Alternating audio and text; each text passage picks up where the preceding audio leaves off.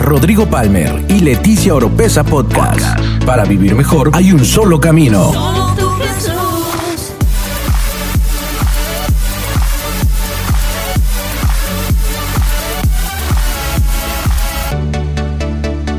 Escucha todas las semanas la clave para tener una mejor vida. una mejor vida.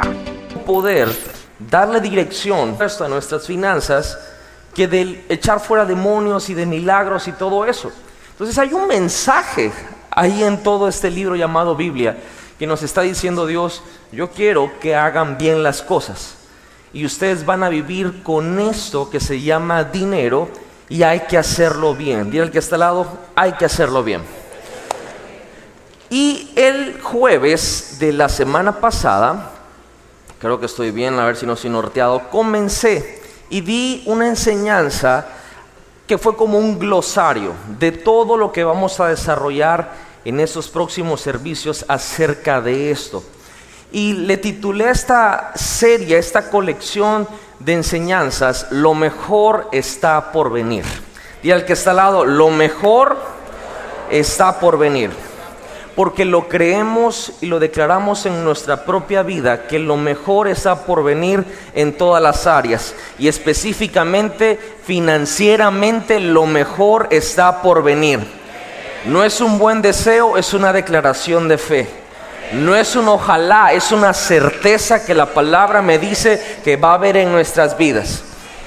Y hoy quiero empezar de alguna manera con un, un- tema que podríamos de verdad hacer una sola serie de esto. Y antes de comenzar, quiero dejar bien en claro, yo no soy eh, un economista, no soy un- una persona que se dedica a analizar finanzas, no para nada pretendo decirle cómo tiene usted que hacer las cosas.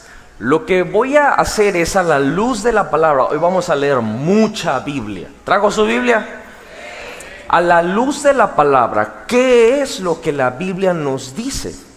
Porque hasta donde yo entiendo, usted y yo estamos de acuerdo que lámpara es a nuestros pies su palabra y es lumbrera nuestro camino. Y de alguna manera, al final, el que toma la decisión es usted. El que va a decidir qué va a hacer con lo que Dios le ha dado es usted. Recuerde, Dios no trabaja con un tienes, Dios trabaja así. Pongo delante de ti la vida y la muerte, la bendición y la maldición. Y Dios dice, escoge pues. Y Dios mismo aconseja, yo te aconsejo que escojas la vida. Porque si no escoges la vida, te va a venir todo esto. Dios funciona así. Dios no manipula, Dios no controla. Dios te da este poder tan precioso de decidir. Así que vamos a ver en la palabra. Este voy a tratar realmente de poder sintetizarlo en una sola enseñanza porque da como que la, ten- la buena tentación de profundizar en otras áreas, pero precisamente no quiero entrar en lagunitas porque podríamos, como le digo, pasar servicios de servicios solo en esto. Y a esta enseñanza le he titulado Ubícate. Diga el que está al lado, ubícate hermano. ¿Alguna vez usted ha estado perdido en algún lado, aparte de la vida? ha llegado a alguna ciudad, a un municipio quizás, o algún lugar que, que no es común en usted, y llega, uno no se da cuenta cuando alguien está perdido, ¿ah? Voltea a ver para arriba, no sé por qué volteamos a ver para arriba. Como que arriba a ver si hay alguna indicación o algo así, y por lo general, ahí hay, hay señalamientos, pero no los entendemos, los leemos, pero no los entendemos, y estamos desubicados. Y cuando estás desubicado, pierdes tiempo, tienes muchas dudas, no sabes para dónde ir y terminas perdiendo recursos porque estás desubicado. Le he titulado esa enseñanza Ubícate porque vamos a hablar de algo increíblemente poderoso. Creo que es una de las herramientas financieras más poderosas y el fundamento de todo. Nuestro presupuesto. Y el que está al lado, vamos a aprender a hacer un presupuesto. Bueno, no sé si aprender a hacer un presupuesto. Le voy a hablar lo que dice la Biblia Usted escoge, usted escoge y usted decide qué onda. Y yo sé que hay muchas personas que quizá pues ay pastor, yo lo que quiero es que me dé una palabra profética que me diga que todo se va a solucionar hoy mismo. Sí, recíbala. Pero hoy vamos a ver también qué dice la Biblia. Porque a veces queremos un Dios brujo. Un Dios que saque Harry Potter una varita y haga así. Y todo quede y solucionado. Y Dios no es así, Dios es justo. Dios es un Dios que tiene fundamentos y principios que cuando los seguimos, ahí sí se desatan unas bendiciones impresionantes. ¿Está listo? Bueno, vamos a la palabra, vamos a leer hoy mucha Biblia. Sobre todo en estos tópicos tenemos que fundamentarnos muchísimo en la palabra.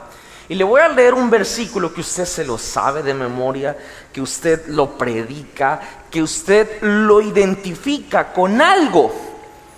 Pero vamos a leer qué es lo que realmente la Biblia está diciendo. Vamos al libro de Habacuc, capítulo 2. Ya sabe que le voy a leer, ¿verdad? Habacuc, capítulo 2, versículos del 1 al 9. Hoy vamos a leer bastante Biblia, le quiero adelantar eso. Y vamos a ver, este es los primeros cuatro versículos son territorio familiar para la gran mayoría de acá. Dice, estaré, se lo voy a leer de la Biblia Las Américas, de la versión Las Américas. Dice, estaré en mi puesto de guardia y sobre la fortaleza me pondré. Velaré para ver lo que él me dice y qué de responder cuando sea reprendido. Entonces el Señor me respondió, esa se la saben casi todos.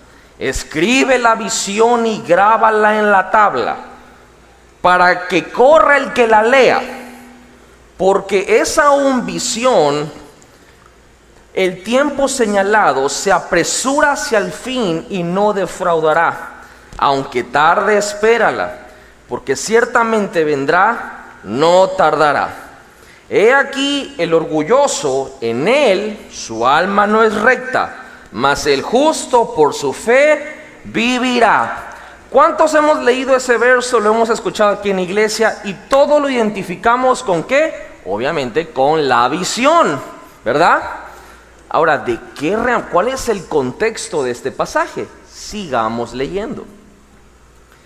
Verso 5. Además, él vino traición al hombre arrogante, de modo que no se quede en casa porque ensancha su garganta como el Seol y es como la muerte que nunca se sacia. Reúne para sí todas las naciones y recoge para sí todos los pueblos.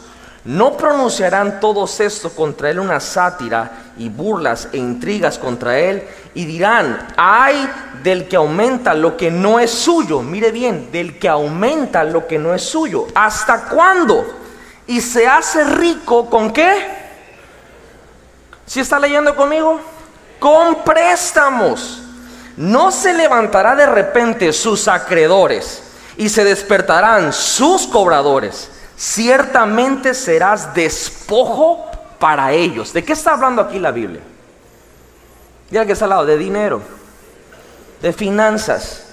Dice, verso 8, porque tú has despojado a muchas naciones, todos los demás pueblos te despojarán a ti por la, ay Señor, lo reprendo. No, vamos a leer qué es lo que está diciendo la Biblia.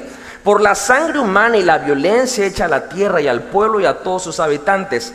Hay del que obtiene ganancias ilícitas para su casa, para poner en alto sonido, para librarse de la mano de la calamidad. Hoy versículos que no queremos leer muchas veces, ¿verdad?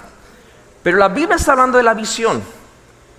El verso 1 Dios está diciendo, te quiero dar instrucciones, o el profeta está diciendo, cuando Dios me da instrucciones o me quiera reprender, voy a, voy a hacer las cosas bien.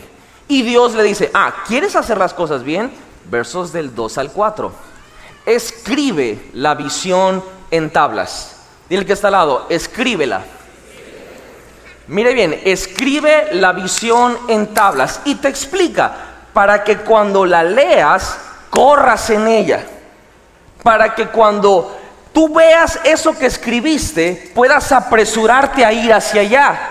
Dice, y tenle paciencia, no se va a tardar. Y aunque se tardare, cuando la vuelvas a leer, vas a apresurarte a correr a ella. Y el verso 4 dice algo impresionante. Dice que el orgulloso, su alma no es recta, pero el justo por la fe vivirá. Y luego empieza a decir acerca de personas, vamos a poner así, porque ustedes y yo no somos así, ¿verdad?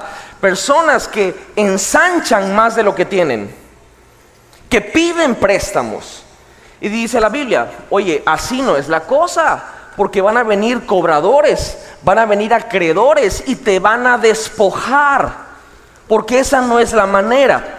Dios nos está dando un contexto de escribir la visión de nuestra propia vida para que cuando se nos, nos estemos desubicando, volver a leerla y cuando la leamos, vamos a ir exactamente a la dirección que nosotros pusimos en esa tablita. ¿Me está siguiendo? ¿Por qué le quiero poner ese fundamento? Porque la realidad es que si hiciéramos una entrevista entre los que estamos aquí hoy, muy poco porcentaje sabemos realmente con lo que contamos. Y le llamamos nosotros vivir por fe. No, pastor, por fe. Ay, yo, ni, ni, saco cuentas, pastor, porque si saco cuentas, ay, es que Dios es grande. No, de verdad que Dios es muy grande. Sí, pero no lo digo en una forma positiva. Lo digo que Dios es grande y misericordioso, porque en la Escritura Él te manda que saques cuentas. Él te manda a que tienes que escribir. Y yo sé que a veces hablamos en, la escritura cierta terminología, pero Dios está mandando a hacer un presupuesto. Dios está mandando a que pongas por escrito qué onda con tu vida. Con mi vida, pastor, no nos está hablando de dinero. Vamos a ver qué dice la Biblia.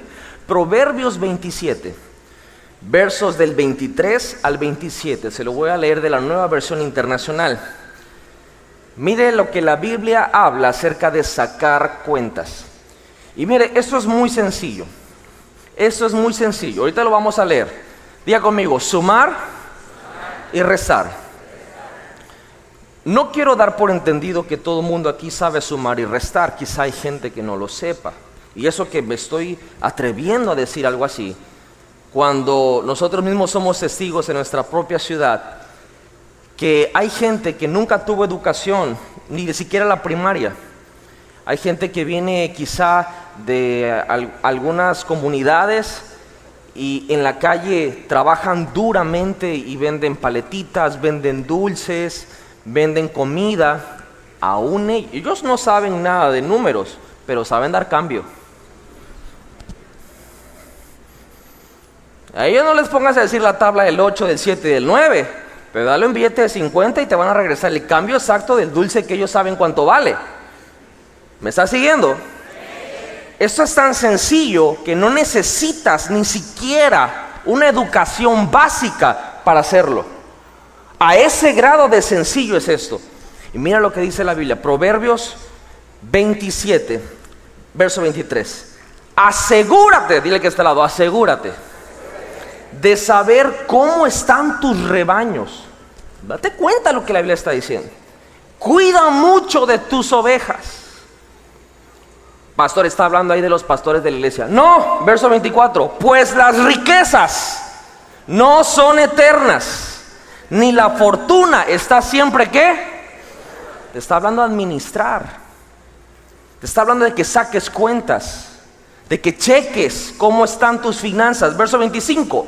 Cuando se limpian los campos y brote el verdor y en los montes se recoja la hierba, es decir, cuando tú administres, cuando limpies tus campos, cuando, cuando salga lo verde, cuando tú tengas ese sentido que Dios nos está mandando, dice, las ovejas te van a dar para el vestido y las cabras para comprar un campo, o sea, vas a tener ganancias.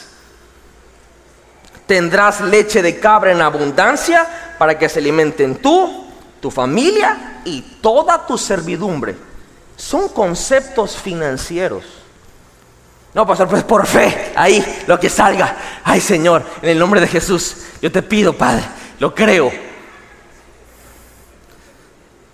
Y aquí está al lado, administración. Y quiero dejarlo bien en claro. Yo estoy consciente del poder sobrenatural de Dios. Estoy consciente que uno de los sustitutos al poder sobrenatural de Dios son los buenos administradores en vez de apóstoles y profetas. Para nada estamos sustituyendo el ministerio del apóstol y el ministerio del profeta.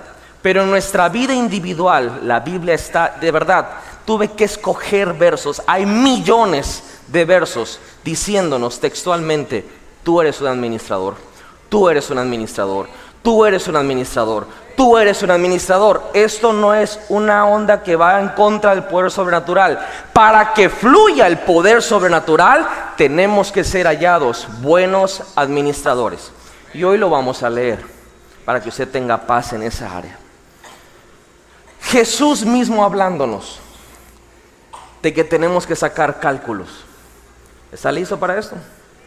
Lucas 14, 28. Dice, Jesús hablando, supongamos que alguno de ustedes quiere construir una torre, ¿acaso no se sienta primero a calcular el costo para ver si tiene suficiente qué? En la Biblia sí está esa palabra. Oh my God. Tiene suficiente dinero para terminarla. Si echa los cimientos y no puede terminarla, todos los que la vean comenzarán a burlarse de él y dirán, este hombre ya no pudo terminar lo que comenzó a construir. Jesús hablando dice, oye, si vas a hacer algo, ¿no sería mejor que te sientes a calcular los gastos? Jesús está diciendo, por el amor de Dios, saca un presupuesto. Ubícate, te está diciendo Jesús. Saca un presupuesto de lo que quieres hacer. Primero, no te preocupes, yo voy a estar contigo. Yo te voy a ayudar. Yo voy a hacer que mi poder sobrenatural se extienda en cosas que tú pensaste que no iba a dar, pero por el amor de Dios, saca los cálculos, saca los gastos. Es decir, Señor, yo hasta aquí llego, lo demás te toca a ti. Presupuesto. ¿Por qué? Porque al momento de decir esto, mucha gente dice, ay no, pastor, es que eso no es fe. Y no leímos que escribe la visión en tabla y shalala, shalala. Y verso 4, el justo por la fe vivirá. Después de hablarte que escribas la visión en tabla, luego te está diciendo que el justo vive por fe. Tiene todo que ver con la fe el escribir la visión. Tiene todo que ver con fe el sacar los cálculos. Tiene todo con fe en ir ver cómo están tus rebaños, cómo están tus bienes, cómo está con lo que cuentas. Eso es fe. No es antife, al contrario, es a favor de la fe. Por eso, delante de Dios, aparte de que usted no mate, no robe, no mienta y no haga ninguna obra de la carne, presentarse bien delante de Dios es presentarse con una visión personal de su vida. Y para comenzar es haciendo un presupuesto. ¿Presupuesto cómo, pastor? Sí, de su año, de su mes, de su semana. Dios mío, se puede hacer hasta del día. Claro que se puede. Y de esa manera va a empezar a fluir las bendiciones diferentes. Verá, a veces vemos personas que es evidente que Dios las bendice y decimos, ay, es que esa persona, no, no, atrás de esa bendición hay un buen administrador. Se lo garantizo. Imagínese que usted trabaja para las industrias yo. Digo amigo, yo trabajo para mí. Si usted mismo se va a evaluar a usted mismo como administrador, ¿seguiría trabajando para usted o ya se hubiera corrido usted mismo? Yo creo que la gran mayoría en este momento estaríamos diciendo, estás despedido. la triste realidad es que aunque se despida, sigue ahí presente. es ese trabajador que no nos podemos deshacer de él. ¿Qué tal si hoy mejoramos siéndonos buenos administradores? ¿Le parece? ¿Qué tal si hoy empezamos a hacer caso a la dirección de la palabra? ¿Cuál es el problema? Vamos a entrar en materia. ¿Está listo para poder entrar en materia? ¿Cuál es el problema para hacer un presupuesto? Nuestro problema son los impulsos que tenemos para llevar el dinero a lugares donde no tenemos que llevarlo. Sobre todo en esta época donde uno quiere gastar lo que no debe de gastar. Lo que uno no necesita en ese momento. Pastor, es que vivo en abundancia. Puedes llegar a un momento así, pero si quieres llegar a ese lugar, primero tienes que ajustarte, tienes que ubicarte. Y en ese presupuesto, la Biblia define a la gente que le da mal dirección al dinero como alguien necio, inclusive como alguien tonto, con una palabra más fuerte lo dice la Biblia. Porque hoy en día estamos acostumbrados, no me respondo, respóndase usted solito adentro. ¿Tiene un plan para esta semana que viene? Financiero. No, pastor, pues lo que venga, bendito sea el Señor, mañana nos encomendamos al Padre. O sea, ¿tiene usted un plan financiero para esta semana que viene? ¿Tiene un presupuesto para esta semana? Cuando nosotros no tenemos, estamos, tan acostumbrados a no tener un plan. Estamos tan acostumbrados. Buenas. Ah, ok. Está bien, está bien, está bien. Estamos acostumbrados a no tener qué hacer o dirección. Y ya eso se nos hizo un estilo de vida. Se nos hizo una forma de poder interactuar con nosotros mismos. Ay, el Señor me va a ayudar. El Señor me va a responder. El Señor me va a rescatar. Y el Señor lo va a hacer, por supuesto. Pero yo creo que podemos tener un estilo de vida mucho mejor que eso. ¿Cuántos lo creen? ¿Cuántos lo creen? El problema es, si me ayudas, con lo que te pedí. El problema es lo siguiente. Pablito, igual, ayuda, por favor. Ok. Aquí, ponte aquí tu hijo, por favor. El problema es lo siguiente, miren bien. Ahí déjalas, no te preocupes, no hay que acomodar nada. Párate ahí, ok. Dios, solo Cosme, gracias, gracias Pablito. Dios te da algo, ¿ok? ¿Y cuántos quieren más? Dime, dame más. Es, que bárbaro, es una chulada de persona este muchacho, mire. Hasta con educación me lo pide. Entonces Dios te da más, ¿verdad? ¿Cuántos quieren más? Entonces Dios te da más. ¿Cuántos quieren más? Mire, es que somos buenos para eso, ¿ah? ¿Cuántos quieren más? Ahora Dios te empieza a dar más. ¿Cuántos quieren más? Y Dios te da más. ¿Cuántos quieren más? Entonces dice, ah, bueno, como eso no te, no te funciona, entonces te voy a dar algo más.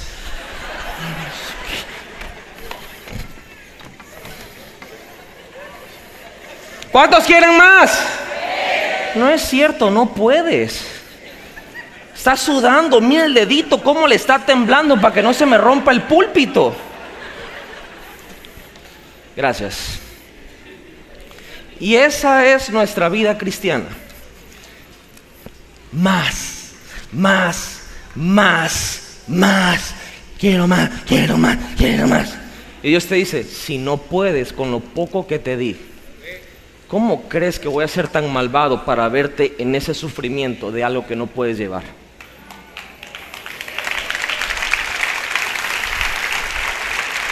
Ya se las llevaron, no se las lleven.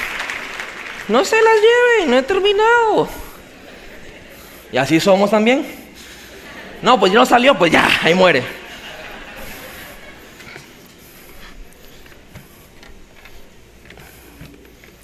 ¿Qué tal si aprendemos a pedir? Ven para acá, no tengas miedo, no te va a pasar nada. Ya nos chocamos ayer, no te preocupes. ¿Qué me puedes pedir? Tengo esto. ¿Cómo pediríamos correctamente? ¿Cuántas manos tienes? ¿Cuántas manos usted tiene? Señor, dame dos. Hombre de poca fe, eh, momento, tengo dos manos. Que si tengo dos manos, ok, pido dos, Dios me da dos. Camina. ¿Se puede caminar bien con eso?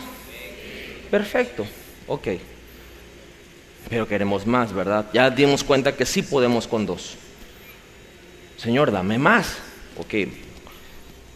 Y Dios, hay que leer la Biblia para poder ver Dios qué tan claro dice, ¿cuánto más quieres? Vas cuando Abraham le dijo, ¿qué me darás que ando sin hijo? Porque ese Damaseno Eliezer me va a heredar. Dios dijo, no, no te va a heredar él, te voy a dar un hijo. O sea, claro, exacto, preciso. Ah, ok, si veo que puedo con más, ok, te doy dos más. Si veo que, ¿se dan cuenta cómo se sumió tantito? Si veo que, ok, lo calo, tengo dos manos y ya no puedo. Pero ¿qué tal si me expando, Pablo? Y aunque esto tiene que ver conmigo, él me pide, pero como soy un buen, como es un buen administrador, ahora le puede pedir ayuda a alguien que tiene que ver con él para que siga llevando sus mismos recursos. No sé si me estoy explicando. Eso se llama administración con plastilinas, bolitas y canicas. Sigues teniendo la cantidad, pero puedes llevarlo bien. Hoy en día queremos todo esto, pero no lo podemos llevar. ¿Qué hacemos? ¿Dejamos porque no lo podemos llevar? No, aprendemos a administrar para poder llevarlo. Y esto es el principio básico de hacer un presupuesto. Gracias muchachos. Un aplauso a estos muchachos tan bellos, tan lindos. Gracias. Y mire bien lo que dice en Lucas 16, versos del 1 al 4. Jesús contó otra parábola a sus discípulos. Un hombre rico tenía que... Un hombre rico tenía que Vamos, ayúdenme en esta mañana. Creo que, que el ayuno le da poder también. Un hombre rico tenía un qué? Ahí está en la Biblia esa palabra, sí existe. A quien acusaron de derrochar sus bienes, porque hay buenos y malos administradores. Así que lo mandó a llamar y le dijo, ¿qué es esto que me dicen de ti? Mire cómo Dios, Jesús está diciendo la parábola, es una metáfora de que Dios es el hombre rico y que nosotros somos los, administradores. Y este hombre llama a su administrador a pedirle cuentas. Dios nos va a pedir cuentas de la administración de nuestras vidas. Y le dice, ¿qué es esto que me dicen de ti? Rinde cuentas de tu administración. ¿Sí lo leímos? porque ya no puedes seguir en tu puesto. ¡Wow! Lo van a despedir. Si tú no te despides a ti mismo, Dios sí lo hace. El administrador que hizo, reflexionó. ¿Sí está leyendo la palabra? Yo sé que la tecnología avanza y lo podemos leer, pero leamos la palabra, es importante. La fe viene por el oír y el oír por la palabra. El administrador reflexionó, y mira muy bien, ¿qué voy a hacer ahora que mi patrón está por quitarme el puesto? Eso sí nos mueve el tapete. Cuando nos cantan la cartilla y nos dicen, ¿sabes qué? Te voy a correr. ¡Ay, papito lindo! Ahí sí veo cómo le hago. Me meto a internet, a donde sea y a lo que sea, ¿va? ¿Qué voy a hacer ahora que mi patrón está por quitarme el puesto? No tengo fuerzas para acabar y me da vergüenza pedir limosna. O sea, el tipo eh, malo. O sea, no quiero trabajar, pero tampoco quiero pedir porque me da pena. Tengo que asegurarme de que cuando me echen de la administración, o sea, ya se, él solito dijo, no, ya no la voy a armar. Ya, ya me corrieron. Hay gente que me recibe en casa, pero dijo algo. Usted puede seguir leyendo la parábola en su casa, termina bien, por cierto, termina bien. Dijo esto, ya sé lo que voy a hacer. Y esa es mi oración en esta mañana. Que salga usted de ese servicio sabiendo lo que tiene que hacer. Quizá hoy usted dice, híjoles, he sido un mal administrador, híjoles, Dios me va a pedir cuentas de la administración de mi vida, híjoles, no he visto qué es con lo que cuento, jamás en mi vida he sacado un presupuesto personal, no he hecho esto, ay, Dios me va a correr. No, Dios te está dando una, palabra, una parábola y una palabra que te dice, reflexiona, reflexiona en lo que la Biblia te está diciendo y lo importante es que de aquí salgas diciendo, ok, ya sé lo que tengo que hacer. Esa frase es poderosísima en nuestras vidas, porque si nosotros supiéramos lo que tenemos que hacer en todas las áreas de nuestra vida, claro que avanzamos porque avanzamos. ¿No ha sido ese nuestro estancamiento muchas veces? Que usted tiene ganas, pero dice, no sé lo que tengo que hacer. ¿Cuántos han sentido así alguna vez en su vida, en alguna área? No sé lo que tengo que hacer. Bueno, la Biblia te está diciendo, hay que sacar cuentas. Escribe la visión en tablas. Jesús dijo, haz el cálculo primero, antes de comenzar las cosas. Tienes que ver con, qué cuentas, porque con lo que cuentas, cuando lo administres, eso te va a dar ganancias. Eres un administrador. Reflexiona en lo que te estoy diciendo y declaro en el nombre de Jesús que hoy sales sabiendo con lo que tú tienes que hacer. Ahora, los principios de esto, como le dije al principio, usted los decide si los aplica o no. Pero sabiendo lo que usted tiene que hacer, se llama que usted va a entrar en esa etapa de su vida, en ser un buen administrador. Un buen administrador. Y yo sé que este término es muy actual, inclusive hay carreras en la universidad que se estudia administración de empresas, hay maestrías, hay doctorados. Estamos hablando de su vida personal, no de un título o de un oficio de su vida personal, ser administrador de su propia vida. Dios es su dueño, usted es el administrador. Amén.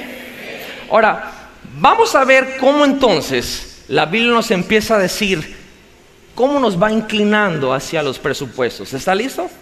Romanos. Romanos capítulo 13, versos del 6 al 8.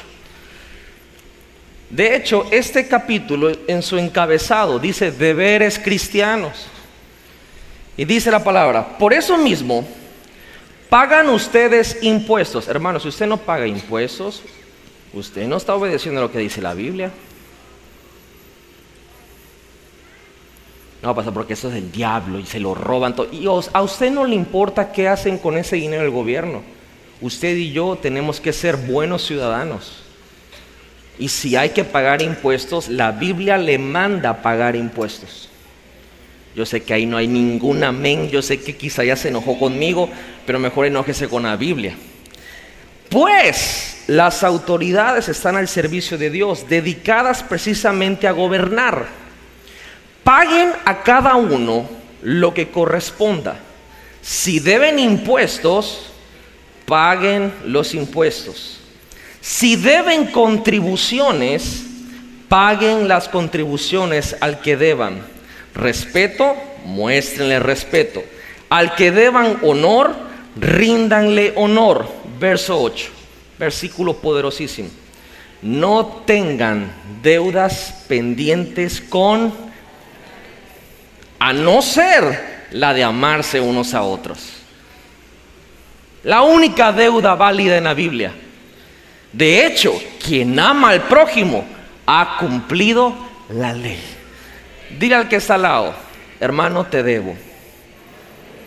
Te debo de amar, aunque no quiera. Mire bien la Biblia cómo se empieza a dar una dirección. Si cuentas con algo, paga primero tus impuestos. No voy a entrar ahorita en el tema del reino de Dios, que en próximos servicios vamos a entrar en eso. El reino de Dios, el modo financiero, cómo Dios nos da una perspectiva de su propio reino. Pero paga impuestos, paga contribuciones, paga deudas. Tan pronto recibes un dinerito es Avon, Jafra, Kay, plaza, la hermana la bisutería, me ensarto en Mercado Libre con algo y pago esto, me compro esto, salgo con mi familia, todos al cine, 40 hot dogs, 30 nachos, tiempo de familia, es que eso es lo primero. No, no, no, no y no. Buenos administradores. Es que lo necesitamos, pastor. No, no lo necesitas. Lo que necesitas es administrar bien tu dinero. Es administrar bien tus finanzas. Yo sé que ya estoy teniendo miradas raras ahorita en el servicio. Pero no importa, hoy soy como Neo el de Matrix.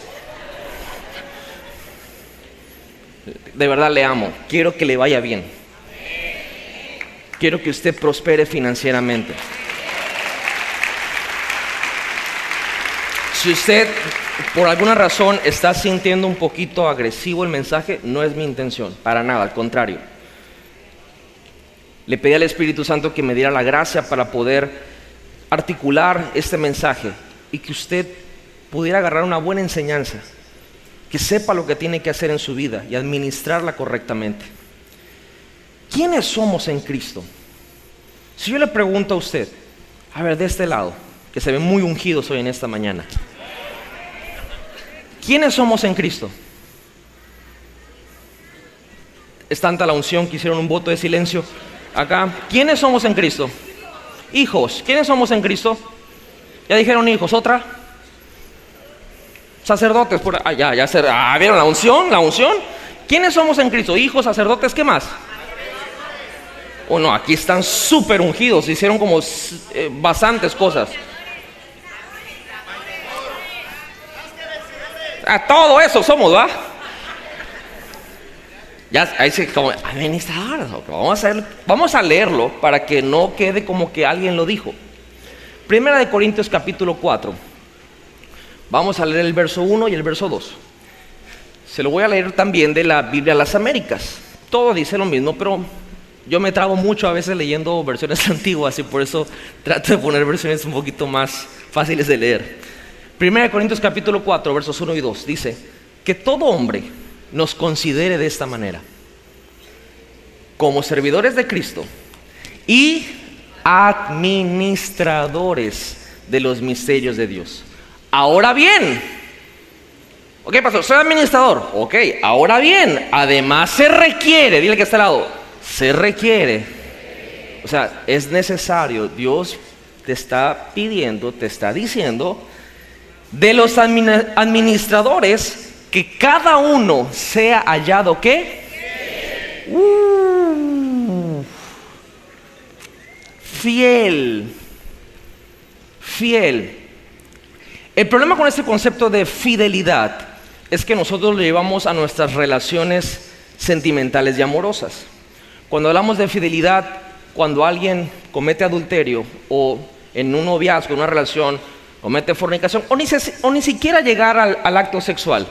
Cuando hay un coqueteo con otra persona, de hecho decimos, esa persona fue infiel. Realmente no es la palabra correcta. La palabra correcta es que fue desleal, o sea, perdió su lealtad. ¿Por qué? Porque la diferencia entre fidelidad y lealtad es que la lealtad es hacia personas y la fidelidad es hacia actividades. Por eso Dios nos dice, es necesario, se requiere, ok, ya sabes que es administrador y de los misterios de Dios, ok, bueno, se requiere. Ahora bien, se requiere que esos administradorcitos sean fieles. Fidelidad significa que nunca dejas de hacer lo que tienes que hacer. Es así de sencillo. Eso es una persona fiel. Es una persona que no tienen que estar detrás de ti para que hagas lo que tienes que hacer. Es una persona que no tienen que amenazarte para que reacciones y hagas bien tu trabajo. Todos aquellos que tienen empresas aquí, que tienen algún negocio y tienen alguien contratado, su nómina, sus trabajadores, las personas que están con usted, son personas que trabajan diariamente y hacen ciertas actividades o desempeñan ciertos roles en su empresa. Usted necesita de ellos lealtad de ellos a su persona, ¿verdad? Como su empleador. Pero lo que más le, llama la atención a usted es que sean fieles en su trabajo. Porque si son fieles en su trabajo, usted no necesita poner cámaras ahí espiando para que hagan lo que tienen que hacer. Usted ni siquiera necesitaría un reloj checador para que vea que entren a la, a la hora. ¿Sí me estoy explicando? Eso es fidelidad. Dios dice, quiero que ustedes sean fieles. Quiero que ustedes sean administradores, que no tenga yo que andarles regañando, que no tenga que yo andarles amenazando, que no tenga que yo andarles entumiéndolos tantito para que hagan lo que tienen que hacer, administrar su vida. Y por el amor de Dios, es nuestra propia vida. Tenemos que aprender a administrarla. Teniendo este fundamento, que el puro fundamento, me comí toda la prédica, me quedan tres minutos y no he entrado a la enseñanza. Le dije que esta onda es bien amplio, pero voy a en el nombre de Jesús, sobrenaturalmente, vamos a entrar. ¿Cómo hacemos ese presupuesto? ¿Cómo nos ubicamos? Mire, como le dije en un principio, yo no soy economista, ni financiero, ni nada de eso. Y no es mi intención venir a decirle, usted lo tiene que hacer así. No. De hecho, gracias a Dios, hay miles de opciones para poder hacer un presupuesto. Solo necesita aprender a dar cambio, sumar y restar. No tiene nada del otro mundo. Tiene que aprender, primeramente como leímos en la escritura, con qué cuenta. Mire bien, que me ingresa. Ingresos y egresos. Los ingresos son lo que te suma. Los egresos es lo que te resta. No tiene nada del otro mundo. ¿Me expliqué ahí? Ok, ahora hay muchísimas fórmulas o métodos financieros para hacer un presupuesto. Y de una vez me adelanto tantito para aquellos que son tigres en esto. No es lo mismo hacer un presupuesto de una empresa que hacer un presupuesto de una persona. No es lo mismo hacer el presupuesto de una persona individualmente que hacer el presupuesto de una familia. Se tienen situaciones diferentes. En todas ellas tenemos que aprender. Ahora, me tomo la libertad. ¿Me da chance en esta mañana de tomarme una pequeña libertad? A la luz de la palabra. Tiene muchos años que esto, esto que le estoy compartiendo hoy, no es que se me ocurrió ahorita. Esto en mi vida personal ha sido un estilo de vida por mucho tiempo, muchos años. A pesar de muchas cosas en contra, creo que delante de Dios he sido fiel en mi administración. Por eso no me he metido en ningún problema financiero, bendito sea el Señor. ¿Por qué? Porque la Biblia está llena de todo aquello que tenemos que hacer. Hay un método muy famoso en, no quiero decir en el mundo porque lo vemos diabólico, no. Hay un método muy famoso en el ámbito financiero. Y ese método se llama 50-30-20. Ese 50-30-20 no es una canción de José José. 50-30-20 es un método de presupuesto personal. Ahora, no muchas veces funciona. ¿Por qué no funciona muchas veces? Porque como le dije, la Biblia nos está diciendo, ¿con qué cuentas? Ve tus rebaños, ve tus ovejas, ve esto. Y usted me puede decir, pastor, es que no cuento con nada. Entonces, ¿de qué me sirve el 50, 30, 20 si ni siquiera tengo ingresos? Tenemos que empezar por ahí. ¿Qué está haciendo usted para generar ingresos?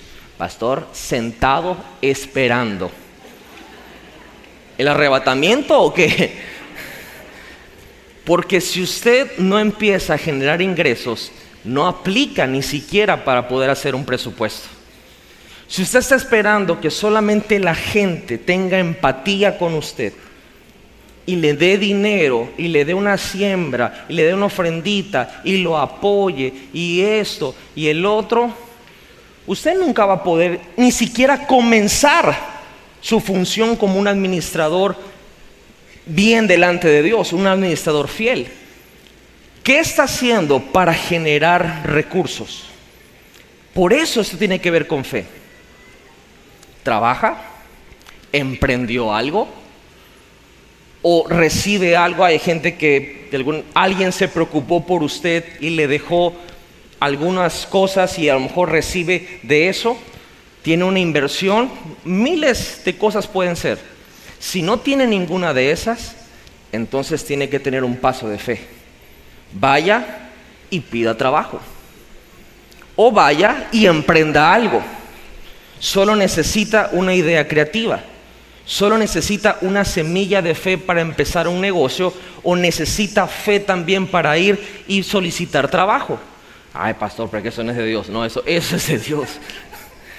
Dice que el obrero es digno de su salario.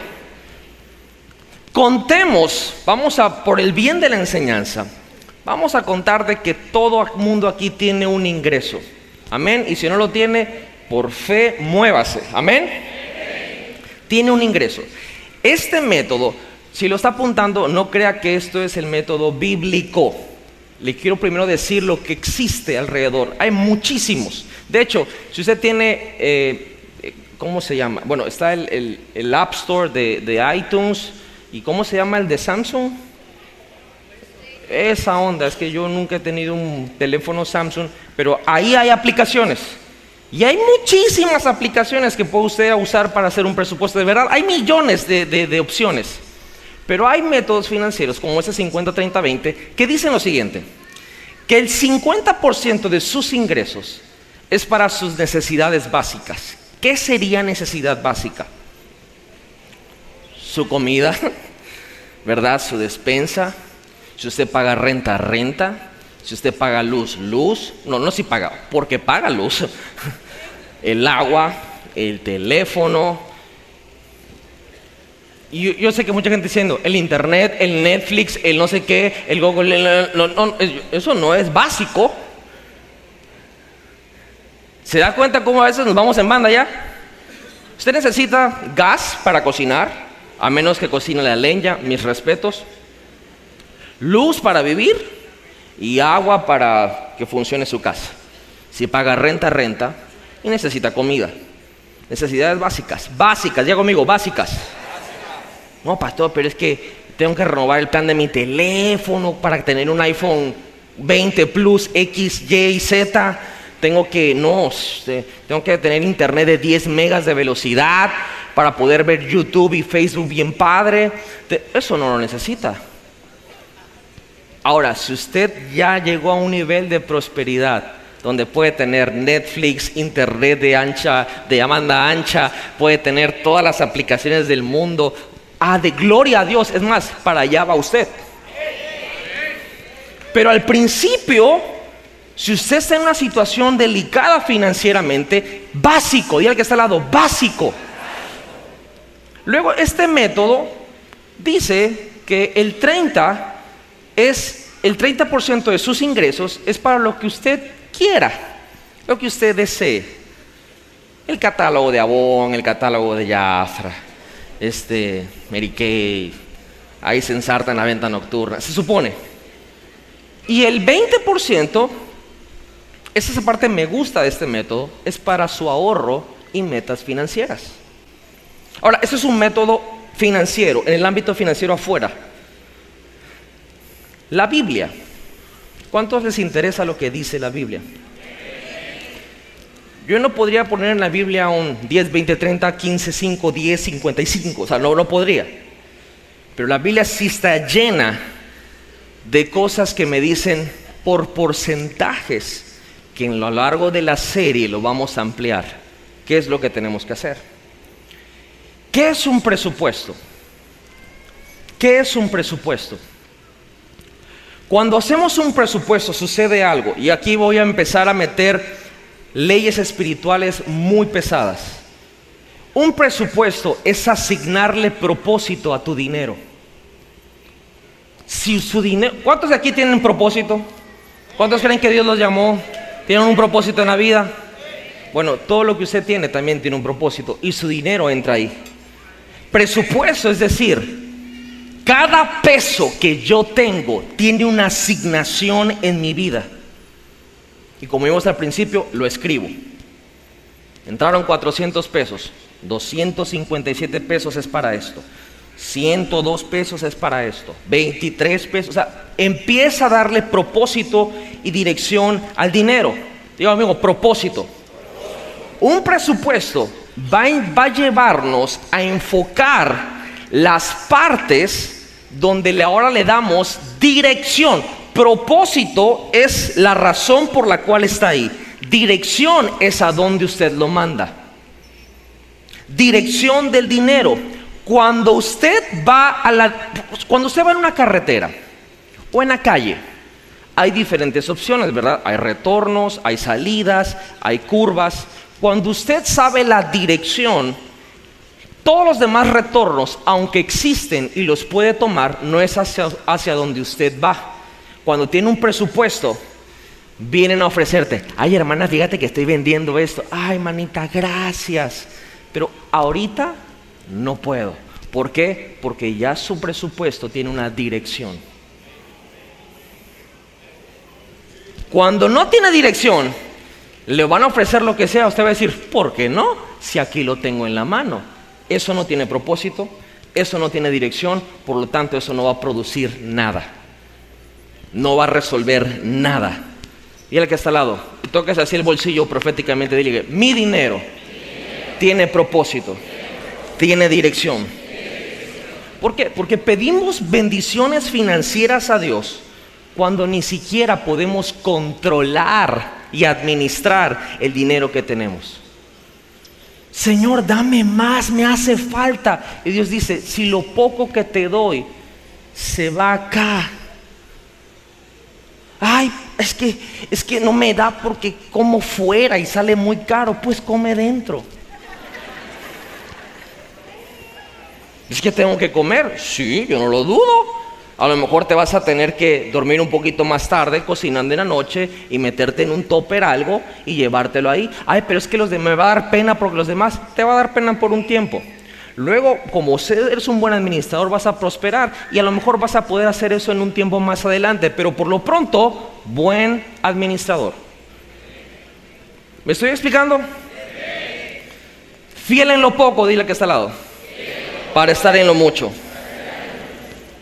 Si usted toma notas, le voy a definir lo que es un presupuesto. Un presupuesto es un plan de operaciones y recursos, vamos a poner ahorita a una persona, porque puede ser una empresa, a una familia, a una persona que se formula para poder lograr un en un cierto periodo objetivos propuestos. ¿Cómo se expresa? En términos monetarios. Así se expresa un presupuesto. En otras palabras, un presupuesto simplemente es sentarse a planear lo que tú quieres para el futuro y lo vas a expresar, no con palabras, sino con dinero en cuentas. Amén. Eso es un presupuesto. Ahora, espiritualmente, en modo nanciamancio, así, ¿qué es un presupuesto? Tú diciéndole a tu dinero a dónde tiene que ir. Tú diciéndole a lo que te entra a dónde tiene que ir. No el dinero, no el dinero diciéndote a ti cómo te tienes que sentir. ¿Qué es lo que pasa? ¿Se dan cuenta cómo el dinero cambia nuestras emociones, nuestros sentimientos, nuestros estados de ánimo? Y aquí viene algo poderoso. Un presupuesto nos deja ver lo que tienes que cortar y lo que tienes que alargar. No dejes que el dinero te administre a ti. Tú administra tu dinero. Lo voy a repetir una vez más porque eso es una verdad. No permitas que el dinero te administre a ti. Tú administra tu dinero. ¿Cómo empiezo, pastor? Y cierro con esto. El sacrificio de empezar. Va usted a tener que cortar algunas cosas definitivamente las va a tener que acortar. Ay, pastor, con trabajo tengo para comer, pero me compré una sal así que exfolia la piel y se siente bien rico. A menos que le eches la sal al caldo. Vamos a tener que cortar ciertas cosas. Mire, yo recuerdo que cuando me recién casé, sinceramente vivíamos prácticamente al día. Al año y pico mi esposa queda embarazada de mi primera hija, bueno, mi única hija, mi primer fruto del vientre de mi esposa. Y yo no recuerdo, yo, recuerdo perfectamente, y no se me va a olvidar más bien, momentos donde yo no tenía un peso ni para la consulta del ginecólogo. Y Dios utilizó muchas personas. Pero es más, Leti me decía, mi amor, tengo que ir a consulta. Yo le decía, haz la cita. Y no tenía los 600 pesos en ese entonces. Hoy vale como 1200 una consulta. Y hacía la consulta a las 6, a las 6, ok. Ella sabía que yo no tenía un peso. No me decía nada. Le agradezco que no me dijera nada porque me iba a poner peor. Yo decía, Señor, yo te sirvo. Ah. Y hágase de cuenta que nos alistábamos para ir sin dinero. Alguien tocaba la puerta. Se abría la puerta. Ay, pastor, que le traigo una siembra valentinita que está en la panza todavía. No es mucho, pero mire, son 600. Me digo, no tienes una idea lo que es eso.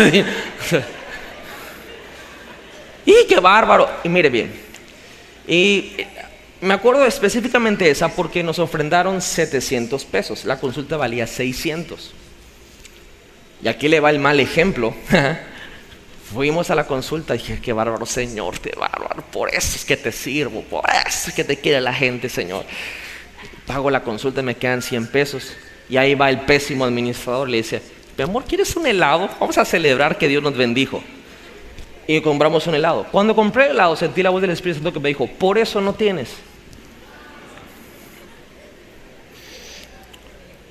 Jamás en la vida usted piense que yo me paro aquí desde un lugar de perfección.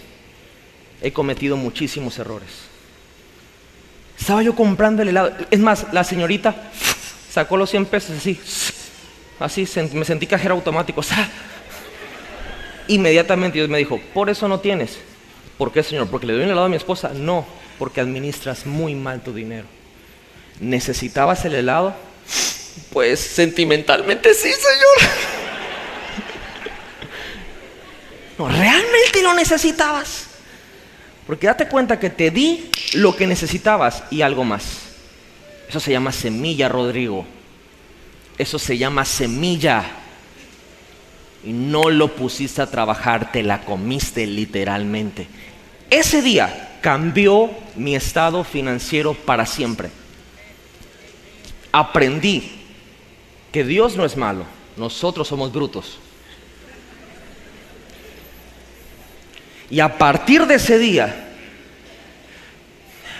mi esposa me lo cuenta chistoso y me dice, es que yo me acuerdo que te pusiste como un Kaiser. Te pusiste, bueno, eso no, no, no mal ejemplo, ¿va? Te pusiste como un general, te pusiste como alguien así súper duro. Obviamente estaba comenzando, ¿va? No sabía cómo era la onda. Y me decía, mi amor, ¿me, ¿podemos comprar un agua? No. Oye, pero tienes dinero. No. ¿Por qué? Porque empecé a hacer presupuesto dije, no podemos gastar en esta agua, no podemos gastar en esta... Ay, se me antoja un panuchito por el embarazo. No, no, ni modo. Ácido fólico, dale, cuatro pastillas, sobres.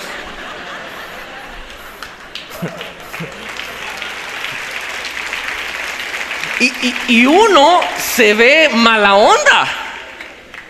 Uno se ve así como que, ay, este tipo de verdad, que inconsciente no tenía para poder comprar un panucho, tenía el dinero, lo que no tenía era el presupuesto para eso.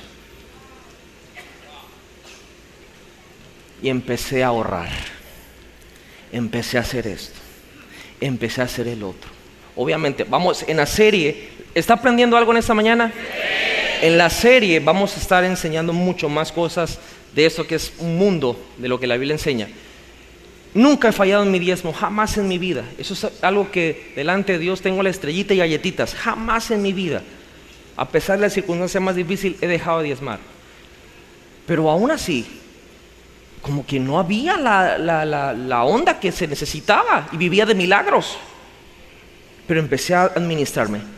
Diría Harry Potter, mágicamente, nunca más necesité un milagro para ir a una consulta. No necesito un milagro para comprar pañales, para comprar leche, para comprar medicamentos. Porque Dios te dice, sí, hay un poder sobrenatural que va a fluir sobre tu vida si tú eres fiel. El presupuesto te dice qué acortar y te dice qué alargar. Me regala cinco minutos. Yo sé que ya casi nos estamos empalmando con el otro servicio, pero de verdad quiero que usted se lleve esto. Voy a terminar. Ah, el presupuesto esquiva la deuda. En otro servicio vamos a hablar más profundo de eso. Pero quiero dar una estadística. Quiero que eso se la lleve. Esa estadística a mí me, wow, me impactó mucho. Diga conmigo 5, 15, 80. Esa es la población del mundo financiera. ¿Cómo que 5, 15, 80? El 5% del planeta son generacionalmente ricos. La Biblia dice en Proverbios 13, 22, el hombre de bien deja herencia a sus nietos. Las riquezas del pecador se quedan para los justos. Un hombre de bien no solamente está pensando en el día, está pensando en qué herencia. No le va a dejar solo a sus hijos, a sus nietos. Ay, pastor, no me diga eso. Si con trabajo tengo para pagar el Infonavit y ahora tengo que... Y mi hijo como que no tenía tele y tiene siete chiquitos. Está diciendo, ese es mi papá, ese es mi papá, ese es mi papá. El hombre de bien deja herencia a sus nietos. El 5% de este planeta son ricos generacionalmente. El 15% del planeta viven financieramente cómodos.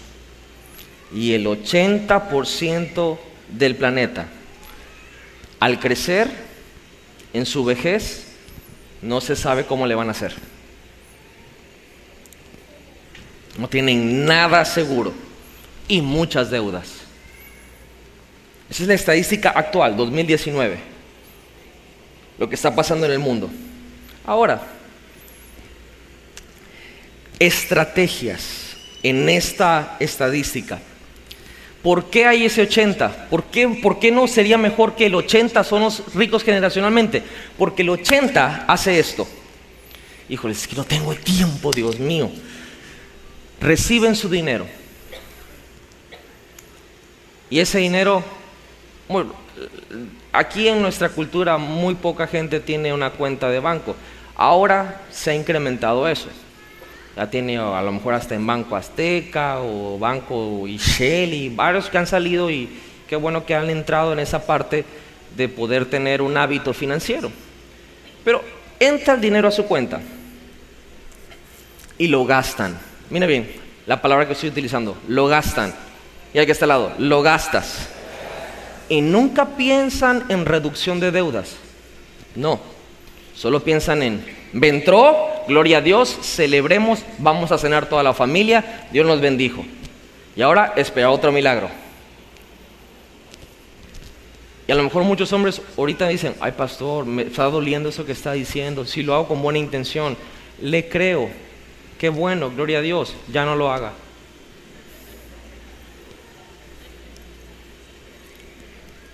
El 15%, ¿por qué hay ese 15%? Porque reciben el dinero, eso esa no es una estadística de iglesia, eso es una estadística de analíticos allá que sí, se supone que son buenos dice que el 15% recibe su dinero y lo primero que hacen es que le dan a Dios algo. Esto no es una estadística de iglesia. Le dan a Dios algo. Dos, pagan sus impuestos. Pagan sus deudas. Y miren muy bien. Y hacen una cuenta T o una, un presupuesto de cómo poder organizar su vida. El 15%. Ahora, ¿cuántos quieren ser del 5%? Está bueno que ser el 5%. El 5% reciben su dinero. Híjoles, no tengo tiempo para poder explicar todo lo que les iba a explicar. Le dan a Dios, ahorran. Ahora, pastor, pero no tengo para ahorrar. Por eso no tienes para ahorrar, porque no ahorras. Pastor, es que no me da para dar el diezmo. Ese va a ser otro servicio, pero el diezmo ni siquiera entra en tu presupuesto. En tu presupuesto, perdón. El diezmo es de Dios, no es tuyo. A ver, tengo el 100%. Error, tienes 90. A partir del 90 haces tu presupuesto. No me alcanza para diezmar, por eso no te alcanza, porque no diezmas. Esas son, leyes muy sencillas que lo vamos a enseñar con la palabra en otros servicios. Reciben su dinero, le dan a Dios, ahorran, pagan impuestos, deudas, invierten. Ay, pasó, yo invierto en esos aretitos para verme guapa para mi esposo. No, invierten. Y, tengo la ramificación de dónde invierten. Porcentaje para esto, porcentaje para otro, ta, presupuesto. Y después de eso, lo multiplican. Y lo multiplican. Por eso te los quedas viendo feo. Dicen, esos ricos han de tener una vida miserable. No, no la tienen. Tú sí. De seguro están amargados. Tienen dinero, pero están amargados. Mm, por el comentario creo que el amargado es otro. Tienen dinero, pero no tienen a Cristo. Tú tienes a Cristo, pero no tienes dinero. Ya no quedan esos comentarios. Ya no quedan. Pastor, pero es un desgraciado ese hombre, es perverso, porque Dios lo prospera. No, no es que Dios lo prospere, es que simplemente agarran las leyes del reino de Dios y las ejecutan. Y los cristianos que amamos a Dios es lo último que hacemos, somos malos administradores. Si usted tiene tiempo de sentarse con una persona que tiene dinero, obviamente no le va a soltar todos sus secretos financieros, ¿va? Pero trate de sacarle dos o tres y se van a dar cuenta que es gente que ahorra, es gente que invierte, siempre anda adquiriendo cosas, mueve dinero y dice, son codísimos. No, están pensando en cómo multiplicar lo que tienen. Y desgraciadamente sin Jesús caen en la avaricia, que ese es otro tema, y en el amor al dinero, que eso es diabólico y es horrible y eso es lo que la Biblia dice, no se puede servir a dos señores. Estamos hablando de presupuesto, estamos hablando de ubicarnos en nuestra vida. ¿Con qué salimos el día de hoy? Que Jesús te dice, haz cuentas. Que Jesús te dice, Dios te dice en su palabra, escribe la visión en tablas. Que Dios te dice, tienes que ver con qué cuentas, con qué ingresas. Y tienes que escribir qué es lo que vas a egresar. Tus necesidades básicas. Paga lo que tienes que pagar. No le debas nada a nadie. La Biblia se va desde impuestos, contribuciones, deudas hasta honor. Tu única deuda es el amor al prójimo. Es tu única deuda. De ahí en fuera no debemos de tener deudas. La deuda, bueno, en otro servicio lo vamos a hablar, te vuelve esclavo del que le debes. Presupuesto, pastor, ok, la verdad es que yo a la semana ingreso 200 pesos. No tengo ni para vivir. Aún esos 200 pesos, haz tu presupuesto. Un peso para esto. Cada peso tiene que tener propósito.